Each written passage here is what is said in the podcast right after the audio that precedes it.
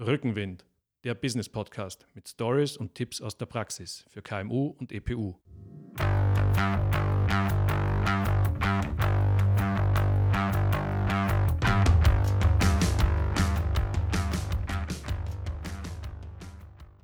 Herzlich willkommen zu Rückenwind, dem Business Podcast aus dem Business Campus Ehrenhausen in Klagenfurt. Mein Name ist Georg Brandenburg. Meine heutige Gesprächspartnerin ist Carmen Gobi. Sie ist äh, PR-Beraterin, und Business-Mentorin und Expertin für strategische Kommunikation. Herzlich willkommen, Carmen. Ja, danke, Georg, für die Einladung. Ich freue mich, dass ich heute mit dabei sein kann bei Rückenwind. Ich hätte folgende Frage. Viele von uns, EPUs, KMUs, haben ja schon massive Umsatzeinbußen, Zahlungsausfälle und ähnliches bei gleichbleibenden laufenden Kosten zu verkraften. Viele von uns befinden sich auch in prekären finanziellen Situationen. Ähm, Worauf ist aus deiner Sicht als Expertin für strategische Kommunikation äh, bei der Kommunikation mit Gläubigern wie Bank, Sozialversicherung, Finanzamt, aber vielleicht auch Lieferanten besonders zu achten? Ja, Georg, also Kommunikation in der Krise ist immer eine ganz besondere Herausforderung, weil gerade in diesen Ausnahmesituationen die eigene Emotion, die eigene Angst, die Existenzängste, die, die familiären Schwierigkeiten, die dann vielleicht dazu kommen, eine ganz große Rolle spielen. Darum ist es im ersten Schritt einmal wichtig für sich selber oder gegebenenfalls auch äh, mit Unterstützung von einem Berater, einer Beraterin, die individuelle Faktenlage zu klären weil äh, Krise, die ganzen, die ganzen Medien sind jetzt voll von Szenarien. Ich muss ganz klar wissen, bevor ich mit einem anderen kommuniziere, wo stehe ich wirklich? Was ist meine Ausgangslage zum jetzigen Zeitpunkt? Was betrifft mich? Und erst wenn ich das habe, kann ich an einen Gläubiger oder an eine SVA oder an einen Kunden herantreten. Also das ist immer wichtig, das Einzelne ganz ruhig und sachlich zu klären, die Emotionen vielleicht auch in einem geschützten Rahmen äh, ihren Lauf zu lassen, aber dann wieder in die Sachlichkeit und ins Business zurückzukehren, um Lösungen zu finden. Und dann ist einmal die Frage, okay, wie bin ich betroffen, wovon bin ich denn tatsächlich betroffen, wie schaut es bei mir aus, ähm, wer ist noch durch mich betroffen, weil wenn ich betroffen bin als Arbeitgeberbetrieb, dann sind ja meine Mitarbeiter durch mich auch betroffen in erster Linie, dann sind vielleicht Lieferanten betroffen, wenn ich die Rechnung nicht mehr begleichen kann, dann ist aber auch ein Kunde betroffen, weil ich vielleicht nicht zu liefern kann oder darf in der aktuellen Situation. Also diese ganze Kette aller derer, die an meiner Betroffenheit dranhängen, die ist zu eruieren und die sind dann natürlich auch ähm, zu informieren über die aktuelle Lage. Und wenn ich da jetzt ein Beispiel nehmen darf, gell, wenn du sagst, äh, nehmen wir mal das Beispiel SVA, weil du das angesprochen hast, ähm, da wäre ein, ein Szenario, ja, die Faktenlage ist, ich kann die aktuelle Rechnung nicht begleichen dann muss ich mich natürlich in Verbindung setzen, das heißt mit Klartext anrufen oder ein E-Mail schreiben, sagen, Leute, so schaut's aus, ich kann die aktuelle Rechnung nicht begleichen. Und dann ist wichtig der zweite Schritt. Aber was ich anbieten kann, ist eine Ratenzahlung auf drei Monate und bis spätestens Hausnummer äh, 15. Juni habe ich die gesamten Kosten beglichen oder die gesamte offene Rechnung beglichen. Also dieses Zusammenspiel aus so ist die Situation, aber ich lasse meinen Gegenüber nicht stehen mit dem Problem, sondern ich gebe ihm gleich eine Brücke zu einer Lösung. Dann tut sich der andere, das gilt auch für Kunden, sehr viel leichter, mein Angebot anzunehmen, also diese Alternativangebote zu machen. Also das heißt auf jeden Fall mal im ersten Schritt so ruhig wie möglich analysieren, wie schaut meine Situation insgesamt aus, ähm, ja. welche Szenarien gibt es dazu und mit dieser klaren Analyse dann möglichst offen zu kommunizieren und so weit wie möglich Emotionen draußen zu lassen.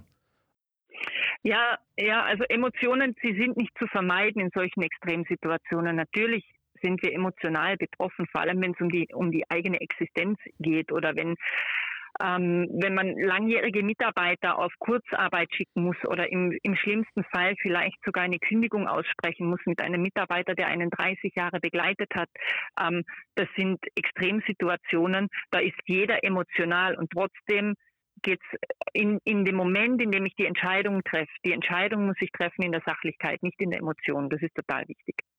Und je nachdem, wohin ich kommuniziere, also die, die, die Kündigung, die Information sollte sachlich rüberkommen und die Beziehungsebene, die würde ich nicht außen vor lassen. Gerade bei Kunden oder bei Mitarbeitern ist die Beziehungsebene total wichtig, weil da zeigt sich, was man in den vergangenen Jahren auch gesehen hat. Also wenn ich jemand bin, der für Handschlagqualität steht, für Klartext, für dafür, dass mir die Menschen vertrauen, dann wäre ich auch jetzt eine Lösung finden können mit denen. Gell? Und da kann ich jetzt nicht wie ein Roboter agieren, aber trotzdem ist es wichtig, gerade wenn es um Behörden geht, die Emotionen runterzufahren und in die Sachlichkeit zu kommen, damit ich möglichst schnell Unterstützung und Leistung bekommen kann. Und wie sollte ich in dieser Situation mit meinen Kunden kommunizieren, damit meine Handschlagqualität auch wirklich spürbar ist?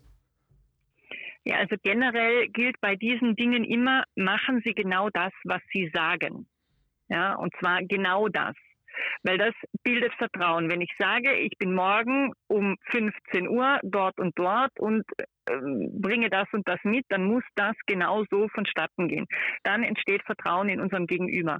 Und wie ich vorher erwähnt habe, da zeigt sich jetzt eben, wie ich in der Vergangenheit agiert habe. Wenn ich da verlässlich war, dann werde ich auch jetzt eine Lösung finden können. Wenn ich dem Kunden jetzt sage, pass auf, ich kann jetzt nicht liefern, ja, aber zum Zeitpunkt XY kann ich wieder liefern und da liefere ich wieder, dann plant der ja in seiner Lieferkette auch weiter. Das heißt, ich muss verlässlich dann liefern können. Im umgekehrten Fall heißt das natürlich, sagen Sie nur das, was Sie später halt auch auf jeden Fall einhalten können.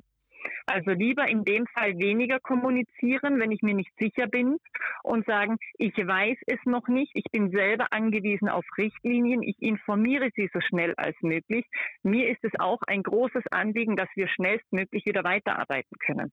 Dann sind Sie auf der sicheren Seite und riskieren nicht den eigenen Ruf, ähm, weil sich vielleicht irgendwelche Richtlinien verschieben, weil für die können sie ja selber auch nichts. Da ist es total wichtig, dann auch die Distanz zu wahren und nicht vor lauter dem Zulieferer oder dem Kunden helfen wollen und selber aus der Misere rauskommen wollen, sich weiter hinein zu manövrieren. Manchmal muss man die Situation, wie sie ist, einfach klar ansprechen und dann auch aushalten, dass es so ist. Das ist für viele eine große Herausforderung, manchmal auch nichts tun zu können.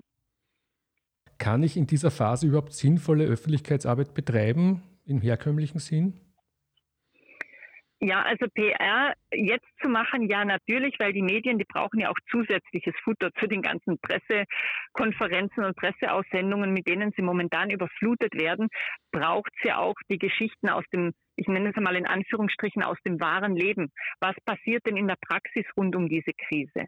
Natürlich ist es jetzt weniger spannend, wer bindet den schönsten Osterstrauß oder wer hat den schönsten Reindling gebacken, weil die, die Empfindlichkeit der Leserschaft auf ganz anderen äh, Situationen liegt. Aber sobald ein Zusammenhang zu Corona da ist und zu der Krise, macht PR durchaus Sinn. Ähm, ich nehme mal ein Prakt, äh, es ist jetzt eine super Methode zum Beispiel, sich mit neuen innovativen Lösungsansätzen oder mit Nischenprodukten ähm, zu positionieren. Wenn man sich weiterentwickelt hat, trotz der Krise, ich habe die Krise als Chance genutzt und mache jetzt das und das, das ist interessant für die Medien. Und wichtig dabei ist immer, es muss aktuell, es muss lesenswert sein und es muss unbedingt für die Leser einen Nutzen vermitteln.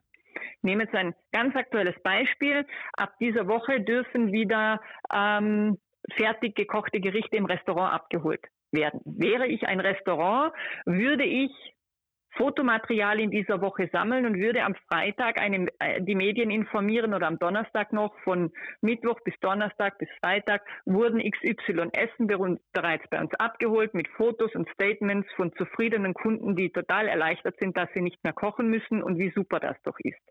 Das ist eine willkommene Abwechslung für die Medien. Es passt aber in die Tagesthemen hinein. Es ist trotzdem in der großen Krise mit Teil der Krise, aber es sind Lösungsvorschläge, die zum Positiven weisen. So habe ich eine Werbung und ich liefere aber sowohl der Zeitung als auch dem Leser einen kompletten Nutzen. Das ist eine gute Möglichkeit, um ein aktuelles Beispiel zu nehmen. Ja, danke, Carmen. Ähm, wir sind auch schon am Ende unseres Interviews angelangt. Also ganz herzlichen Dank für deine Expertise. Ähm, Informationen zu den Podcasts findet ihr immer im Begleittext inklusive der Links. Noch einmal herzlichen Dank, Carmen. Und ich ja, danke dir, Gerd. Und ich bedanke mich auch bei allen Zuhörerinnen und Zuhörern und freue mich, wenn ihr auf Facebook Kommentare hinterlasst. Herzlichen Dank. Wiederhören.